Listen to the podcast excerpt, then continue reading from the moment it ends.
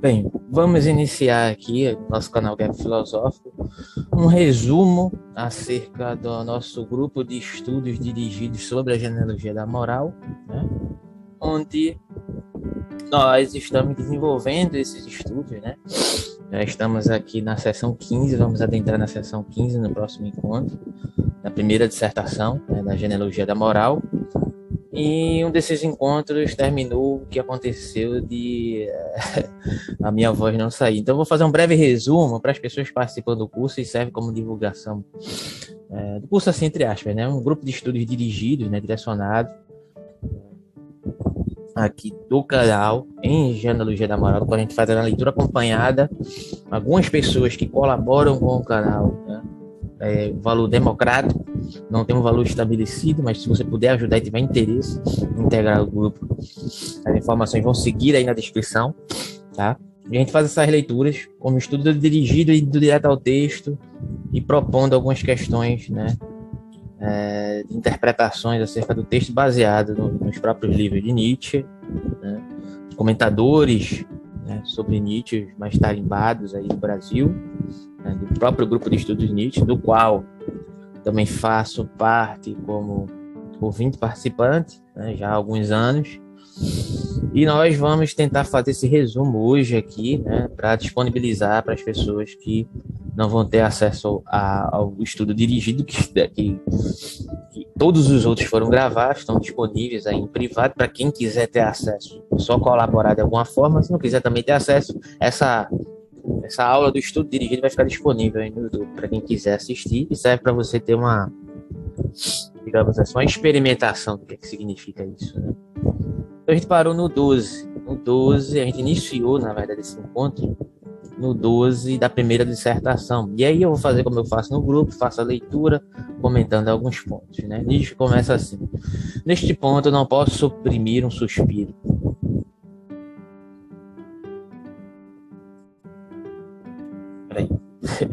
Travou aqui. Neste ponto não posso suprimir um suspiro e uma última esperança.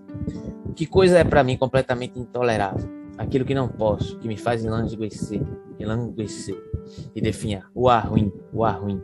O fato. O fato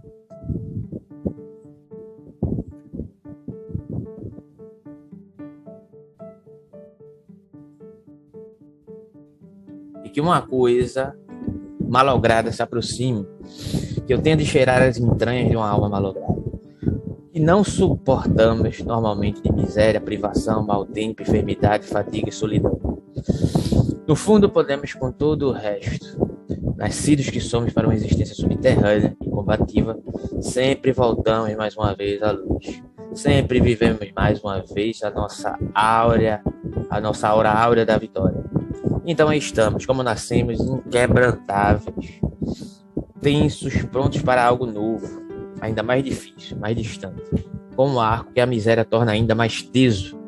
Mas de quando em quando me concedam, supondo que existam protetoras celestes além do bem e do mal, uma visão. Concedam-me apenas uma visão de algo perfeito, inteiramente logrado, feliz, potente, triunfante, no qual ainda haja o que temer de um homem que justifique o homem, de um acaso feliz do homem, complementar e redentor, em virtude do qual possamos manter a fé no homem. Pois assim é o apequenamento e nivelamento do homem europeu é, e encerra nosso grande perigo. Pois esta visão cansa, hoje nada vemos que queira tornar-se maior. Pressentimos que tudo desce, descende, torna-se mais ralo, mais plácido, prudente, manso, indiferente, medíocre, chinês, cristão. Fazendo uma breve pausa aqui acerca dessa questão, né, sobre o que Nietzsche está falando aqui nesse sentido, é uma abordagem que presume-se né, elaborada a partir de várias questões que têm sido elaboradas já aqui no, no 11, no trecho 11. Subindo aqui no trecho 11, nós vamos poder, observar né, é, Nietzsche falando sobre alguns aspectos do modo é, internalizado de, se prostrar perante a vida, né, que de certa forma vai erigir determinadas interpretações acerca daquilo que se compreende como próprio sacerdote ascético, naquilo que vai desembocar na interpretação acerca do sacerdote ascético, que quem participa do curso, quem participa do, do, do nosso grupo de estudo dirigido, compreende que lá há um certo momento, na, na, nas, na, nos trechos anteriores, que Nietzsche parece dizer que o sacerdote ascético contém algo de degenerativo perante a vida, contém algo de decadente, contém algo de malogrado, contém algo necessariamente instrumentalizado a partir dessas questões. Entretanto, parece que ele, ele é capaz de criar valores, mas isso não fica muito claro, né? É, a maioria dos comentadores é, discute essa questão, né? Será que o sacerdote ascético ele é capaz né, de, de criar valores ou será que ele apenas se defronta a partir da questão do modo reativo de se colocar perante a vida ou instrumentaliza isso a seu favor, né, para um exercer, mesmo que adoecido, da sua perspectiva de vontade de potência. Vontade de potência é essa que não aparece de forma clara em genealogia da moral, entretanto, é, isso está nas entrelinhas, né? Há remetimentos de Nietzsche à noção de forças e que remete a outros livros no qual ele menciona algumas questões relacionadas a isso, como por exemplo a própria tipologia do nobre, né? No qual tem aqui ó, na genealogia da, na, perdão, para além do bem e mal, né? No qual alguns aforismos ele fala sobre o, o, nobre, parece que em certo sentido ele está fazendo um determinado elogio ao tipo nobre, seria um tipo de aristocratismo nietzschiano, né, mas que não se resume aos aspectos, digamos assim, econômicos, de colocação social, mas de uma constituição fisiopsicológica, né? Mas, em certo sentido, a gente parece que dá um recuo acerca dessa questão da, da, da, de uma suposta criação de valores acerca do sacerdote ascético, que instrumentaliza essa questão, que, de certa forma, é, de acordo com Nietzsche, erige a partir de uma mudança dentro dos aspectos judaicos que reverberam no cristianismo posteriormente, né? esse modo decadente de olhar para a vida e etc., que, que vai ser remontado a partir de outras questões que Nietzsche colocou acerca da ave de rapina, da bestalura, que pode ser árabe, pode ser chinesa, né? Não, a bestalura representa aqui esse algo, digamos assim, de violador, de violento, que existe a partir dessa suposta concepção que se erige a partir da constituição das, das noções elaboradas a partir do conflito, né? Sempre que enquanto houve civilização, sempre enquanto houve humanidade, sempre existiu, digamos assim, esse conflito, povos que de certa forma subjugam outros povos, né? Sempre quando há vontade, de, é, sempre quando há vida, na verdade, há essa perspectiva enquanto alusão da vontade de potência e é sempre uma apropriação, né? Sempre há uma apropriação, sempre há um subjugo, sempre há uma, uma, um desejo de apropriação, digamos assim, coisa que Nietzsche vai enumerar daqui a pouco aqui nesse próprio texto, né? Então, basicamente, a partir desse contexto da própria noção da ave de rapina, é um diagnóstico que Nietzsche parece estar fazendo elogio à tipologia do nobre, que é preferível, de certa forma, temer a ave de rapina do que corroborar, digamos assim, né, do que compartilhar desse ar ruim constituído pelos malogrados, digamos assim, esses degenerescentes da vida que têm ódio à vida né, e desejam se sobrepor por um modo reativo de reagir perante a vida né? digamos assim. E aí Nietzsche prossegue no 12. Vamos lá, vamos voltar ao 12. É... Isto é seu ser. Cadê?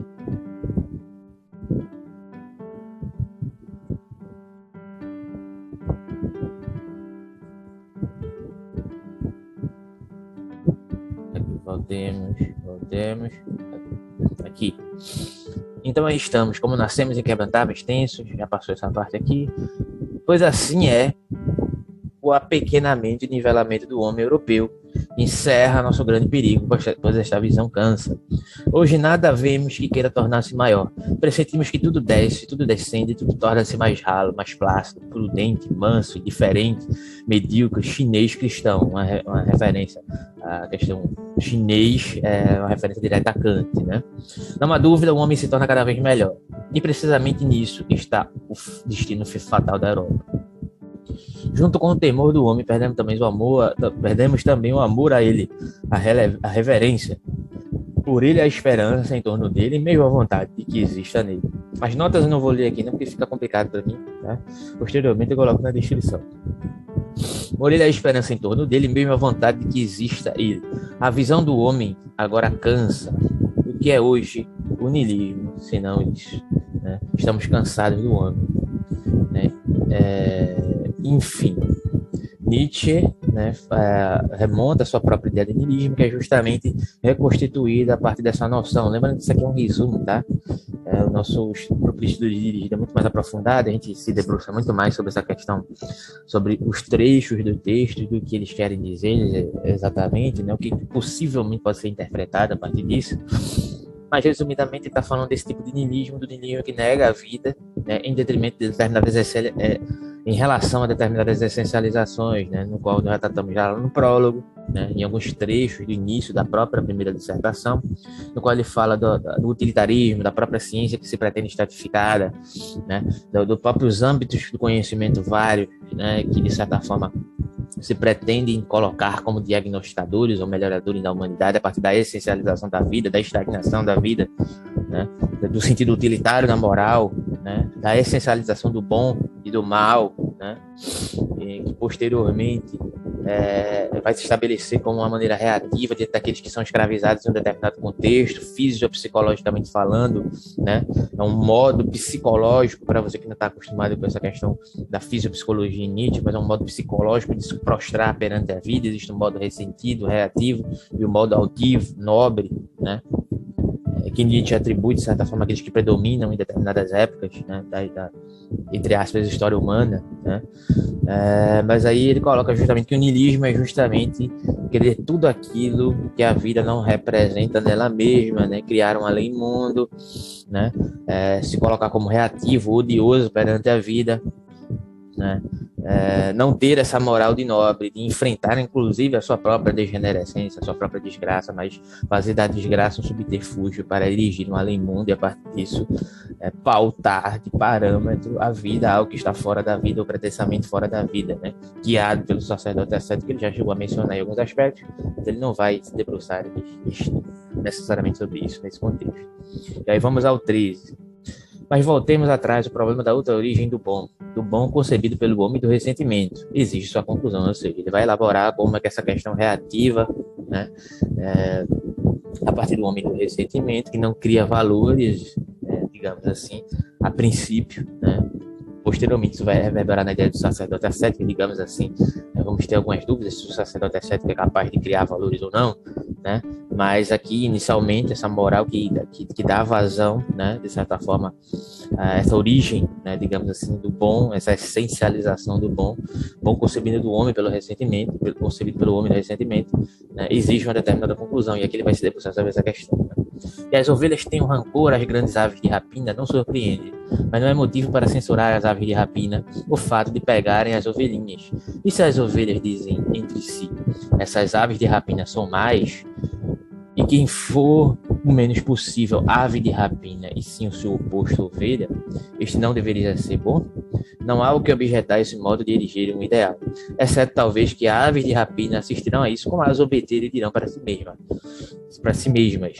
Nós nada temos contra essas boas ovelhas, pelo contrário, nós as amamos. Nada mais delicioso do que uma terra ovelhinha.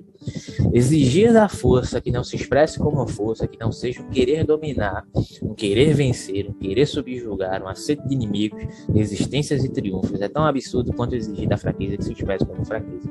Isso aqui é muito interessante, né? Porque o Nietzsche ele, ele, ele faz uma certa analogia com a própria noção pode não parecer claro isso aqui, né? Mas na minha interpretação é uma questão direta acerca da noção de vontade e potência, né?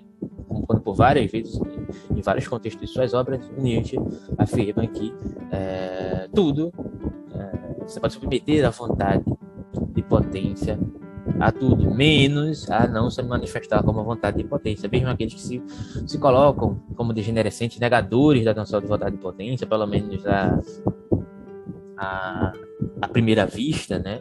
que a gente fala desse, dessa internalização, e essa internalização se torna muito mais articulada, né? essa suposta profundidade que existe, digamos assim, é, no ressentido, né? porque especificamente que ele está tratando aqui, né? no fraco. E aí ele coloca aqui uma, uma questão interessante, né? É tão absurdo quanto exigir da fraqueza que se expressa como força. E aqui a fraqueza, ele está se referindo desse modo degenerescente de agir, mas também que é dotado de vontade de potência, o que poderia ser entendido como uma contradição, né? Mas ele está sendo específico uh, aqui, referente a essa questão da fraqueza, esse modo fraco de se prostrar perante a vida, exigir que a força não se manifeste como força, que a vontade de potência não se manifeste como vontade de potência. Não necessariamente vontade de potência, mas o que está sendo colocado aqui a vontade de potência está nas entrelinhas dessa questão. Né? E aí ele procede. Um quanto de força equivale a um mesmo quanto de impulso. E aqui essa questão de impulso é interessante ressaltar, porque está muito mais ligado à noção de instinto. Instinto e Nietzsche está ligado justamente a essa não dicotomia de corpo e alma. Né? O impulso pode remeter quem está acostumado ali Freud, é uma noção freudiana né, de impulso, mas o Freud ele vai reverberar determinadas questões né, das suas contextualizações conceituais por uma certa ode a, a, determinados conceitos racionais que vão reverberar num suposto ascetismo que não é a proposta de Nietzsche. Então, na própria tradução do dicionário Nietzsche, que a gente teve a oportunidade de ler lá no, na própria aula, né, eu não vou ler aqui porque senão esse vídeo vai ficar enorme, a gente pode ver a diferenciação né, dessa questão do instinto, que é traduzido aqui como impulso, que está na própria nota que eu vou colocar na descrição também. Né? É um termo em alemão compartilhado, utilizado até por Freud, mas Freud, nos seus aspectos teóricos, utiliza isso em outro sentido. Né? Caberia muito mais aqui enquanto de instinto, um instinto no sentido nietzschiano. Né? Mas, enfim, vontade, é, de atividade, vontade, atividade melhor, nada mais é senão esse mesmo impulso, esse mesmo querer de atuar, e apenas sobre a sedução da linguagem e dos erros fundamentais da razão de que nela se petrificaram. Aqui é a própria crítica à razão, né? A qual entende ou mal entende que todo atuar, autuar, atuar, perdão, é determinado por um atuante, um sujeito, ou seja, a correlação da noção de responsabilidade já aparece aqui, né? Ação, reação, né? Então, é, a própria crítica da pressuposição da noção do livre-arbítrio a partir da questão da responsabilidade. Né?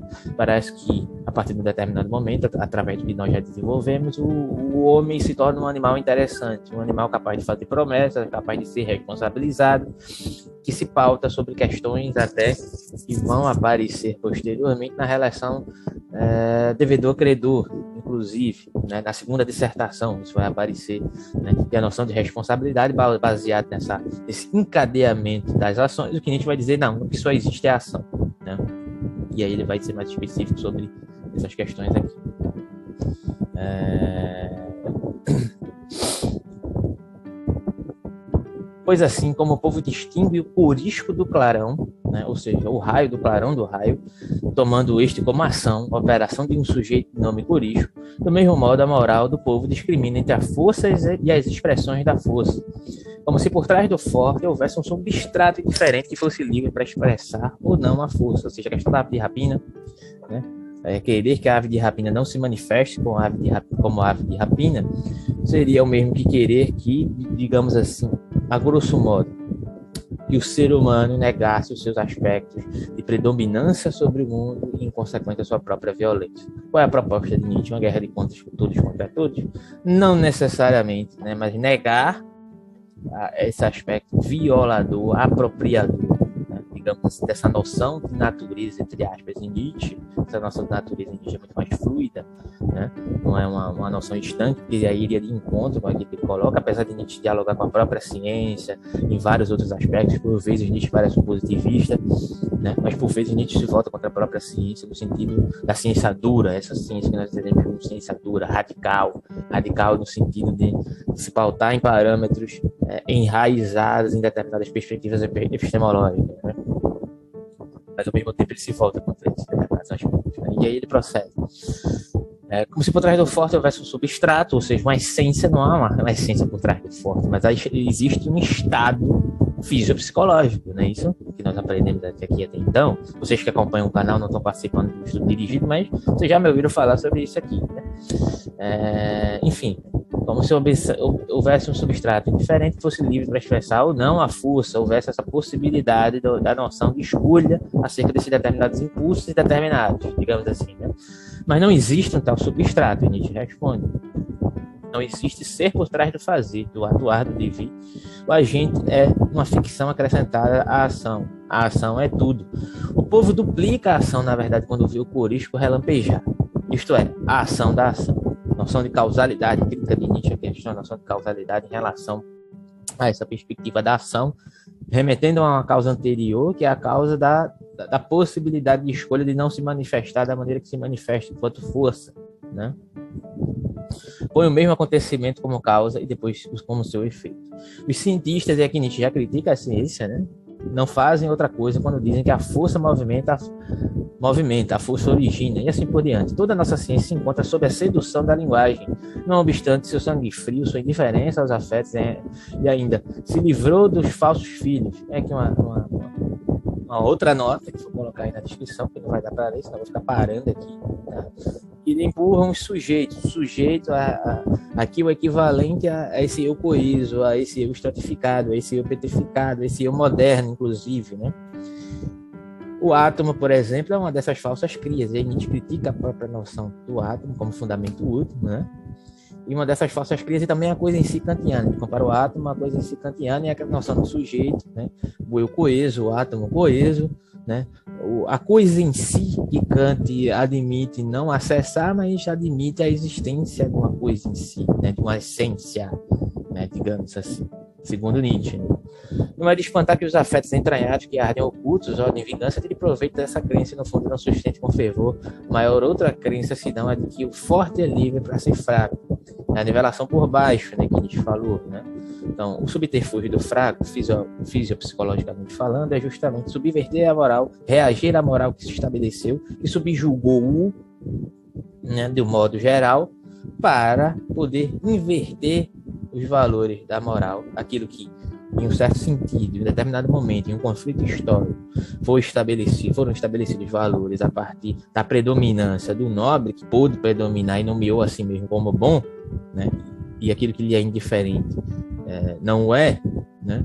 É, aqueles que foram subjugados, né, ao invés de criarem valores, eles se tornaram reativos aos valores estabelecidos e, portanto, não criaram valores. Né? E aí, a partir disso, eles precisam inverter, eles precisam se tornar reativos a essa moral estabelecida. Isso aqui a gente já mencionou. Né? Ou seja, senão a de que o forte é livre para ser fraco e a ave de rapina, ele volta essa menção da ave de rapina, livre para ser ovelha. Assim, adquirem o direito de imputar à ave de rapina o fato de ser o que é. Se os oprimidos, pisoteados, ultrajados exortam uns aos outros, outra coisa que não os maus, sejamos bons. E bom é todo aquele que não ultraja, que a ninguém fere, que não ataca, que não acerta contas, que remete a Deus a vingança.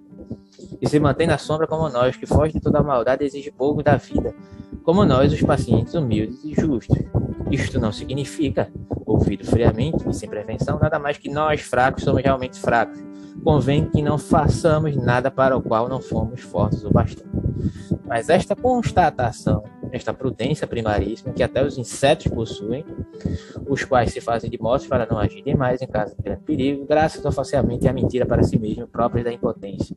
Tomou a rompagem pomposa da virtude que Carla renuncia e esfera, como se a fraqueza mesma dos fracos, isto é, seu ser, sua atividade, toda a sua inevitável e removível realidade fosse um empreendimento voluntário, algo desejado, escolhido, um feito, um mérito, por um instinto de autoconservação, de autoafirmação, no qual cada mentira costuma purificar-se. Essa espécie de homem necessita crer no sujeito indiferente e livre para escolher. O sujeito remete mais uma vez à ideia do sujeito moderno, é aquele que a gente estabelece a partir de determinadas questões, isso. Ou falando de modo mais popular, a alma, sujeita derivada dessa concepção de alma. Ó, oh, que descoberta, né? Foi até o momento mais sólido artigo de fé sobre a Terra, talvez por haver possibilitado a grande maioria dos mortais, os fracos e oprimidos de toda espécie, enganar a si mesmos com a sublime, a sublime falácia de interpretar a fraqueza como liberdade. E o seu ser assim como método. Tem um determinado trecho aí, da, não, não me recordo exatamente se é da própria genealogia da moral, né? Mas que ele remete, né? O verme, né? Auge da sua depreciação, ele encolhe-se, né? É, para não ser mais pisado e chama isso de humildade. É o que Nietzsche chama aqui de, de, de subterfúgio, né? De, de, moral da reatividade, digamos assim, dessa concepção né? que se estabelece, é, digamos assim, a partir dessa reatividade da moral dos fracos. Essa reatividade dos dos fracos, que de certa forma se estabelece por um determinado parâmetro de nivelação, né? tornando a atitude do forte ou do nobre, naquele determinado contexto, deixando claro isso, como algo a ser condenável, que ele poderia escolher não se manifestar daquela maneira que se manifesta. Como eu não tenho a capacidade ou a possibilidade de reagir, eu prefiro é, choramingar. Ao choramingar, digamos assim, eu tenho a, poss a possibilidade de subverter os valores que foram estabelecidos como valores predominantes. Eu reajo a eles, eu inverto, mas de certa forma estou me baseando neles, né, para poder subvertê-los, para fazê-los deles os seus contrários. Não estou criando valores, mas dessa forma eu tenho a possibilidade de, de submeter os nobres ao meu julgo, e nesse sentido o papel do sacerdote ascético vai ser fundamental, porque ele vai possuir, em certo sentido, isso é um comentário que eu estou fazendo, né? Algo de nobre, porque ele vai predominar e predominou continua predominando essa moral, digamos assim, e vai revelar posteriormente a má consciência, que é a coisa que a gente vai tratar no segundo, na segunda dissertação, mas na moral dos escravos, né, nessa nivelação por baixo, que condena, de certa forma, aquilo que é a vida, segundo Nietzsche, que é justamente né, subjugar, apropriação, nivelação, né, né violação, né, tudo aquilo que a vida é, inevitavelmente inevitavelmente. Então, nesse sentido, o estado de passividade seria essencializado como bom a partir da perspectiva do escravo. Então, ser bom é ser justamente o contrário daquilo que foi causado, digamos assim. Né? A grosso modo, né? estou tentando fazer um resumo aqui já para deixar alguns pontos centrais já disponibilizados YouTube, para você que possivelmente vai querer participar das nossas reuniões, sentir, se sentir interessado e vir aprofundar aqui conosco nas nossas reuniões no Google Meet, né? posteriormente. Entretanto, essa descrição do, homem do ressentimento né, é, se faz justamente a uma impossibilidade de criação de valores que se baseia no alimundo para, de certa forma, é,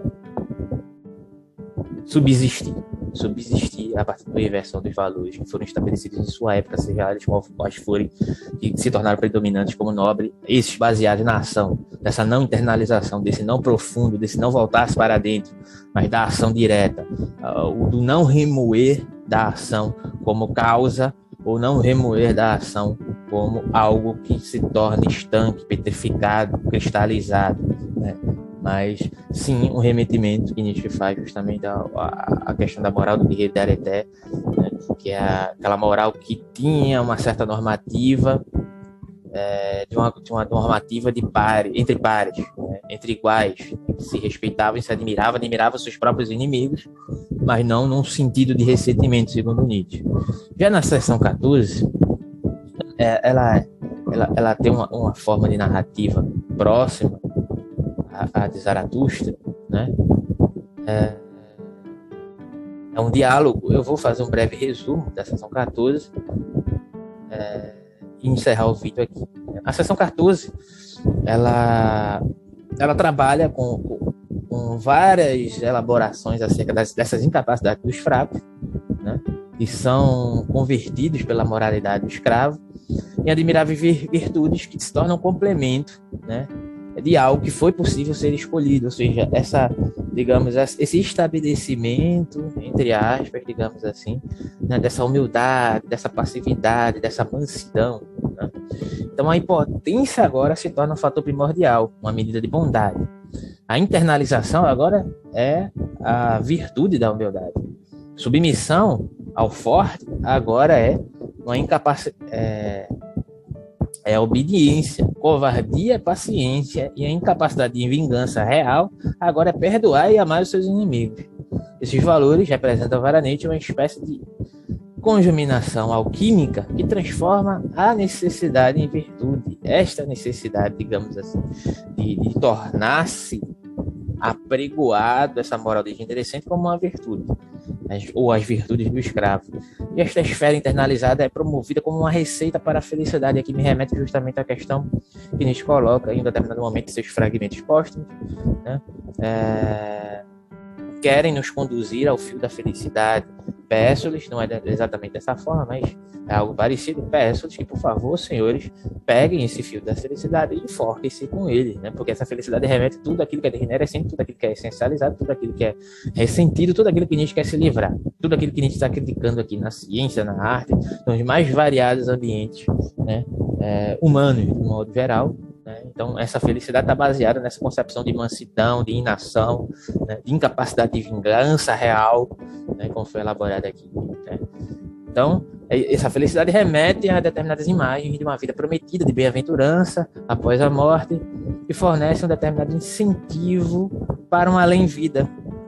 E assim, é, esse tipo de escravo só pode, enquanto isso, representar a vida terrena, a vida lá mesma, como uma preparação para essa bem-aventurança e como uma continuação dessa vida servil, da própria moralidade, moralidade cristã. Nesse sentido, Nietzsche afirma que a vida do escravo na terra só pode ser a de fé na salvação, esperança por suas recompensas e o amor. Amor não baseado aqui como uma rejeição da concepção de amor de Nietzsche, mas um amor baseado nessas condições abusivas terrenas da vida, essencializadas, que negam a própria vida ela mesma, de um modo geral, né, degenerescente, e vão caminhar para a questão do sacerdote ascético, de um modo geral. Né? E, neste sentido, é, vai haver uma predominância né, desse tipo de, de moral essencializada durante anos né, até o nosso presente. Desde dois mil anos, e aí não se sabe muito bem é, essa conta de Nietzsche que ela fecha, mas desde dois mil anos sempre houve, digamos assim, uma, uma uma, um resquício, resquício não, né? essa palavra não é adequada, mas sempre houve uma percepção do próprio Nietzsche de como isso foi se constituindo durante as épocas, de certa forma, mas nem sempre foi assim em vários outros contextos é, concomitantes. Né? Nietzsche utiliza inclusive o próprio termo Roma e Judéia para se referir aos próprios judeus né, acerca dessa questão. E, e, é uma questão muito interessante a questão dos judeus, porque Nietzsche não diz que o povo judeu é um povo degenerescente, mas que tornou-se um povo degenerescente a partir de determinado momento. Existem determinados trechos dessa própria obra que Nietzsche vai fazer um elogio ao povo judeu a partir de determinados contextos, do modo no qual eles se constituíam de uma maneira totalmente diferente da qual deu é, essa abertura para a constituição do, da moral judaico-cristã do ressentimento, que, que, vai dar vazão a, a, a, essa casta sacerdotal que vai surgir. Não se sabe muito bem se é nobre, ou se é escravo, ou se é algo no meio disso, né? digamos assim, e a relação de Nietzsche com os judeus, que é muito interessante investigar a partir do próprio das próprias origens do judaísmo, estamos fazendo isso, inclusive, no nosso grupo. Então é isso. Se você puder dar like aí no nosso vídeo, compartilhar o nosso vídeo, foi um breve resumo aqui do nosso grupo de estudos que acontece às quarta-feiras, às 16 horas. Caso você queira participar, você entre em contato conosco aí na caixa de mensagem, tem nossos grupos no Telegram aí na, na descrição, tá? É, você pode fazer uma breve colaboração sucinta, democrática, né? E participar do nosso grupo de estudo dirigidos, que é muito interessante, né? Quanto mais pessoas participam, melhor. E você pode estar ajudando aqui a gente a estar divulgando esse trabalho, divulgando essa, esse modo, né? De fazer a interpretação da genealogia da moral, que não é uma coisa fácil, exige um certo tato, né? Exige um certo, um certo costume também, né, e, e, trabalhar, né, sempre estar em contato com texto, coisa que nós estamos sempre fazendo lá no nosso grupo de estudos Nietzsche, quando nós participamos já há alguns anos. É isso. Deixa o like, compartilha, é, se inscreve no canal se você não é inscrito, que estamos chegando aos mil inscritos. Né, se puder colaborar também, nosso Pix, nosso apoio, segue na descrição. Se você quiser colaborar já para entrar no grupo, você faz o Pix e na própria mensagem do Pix você já coloca lá que quer participar do grupo. Né? E você entra em contato comigo de alguma forma. Fulano de tal que mandou o Pix, etc. Tá? Um abraço e até a próxima próximo vídeo do nosso canal Gap Filosófico. Muito obrigado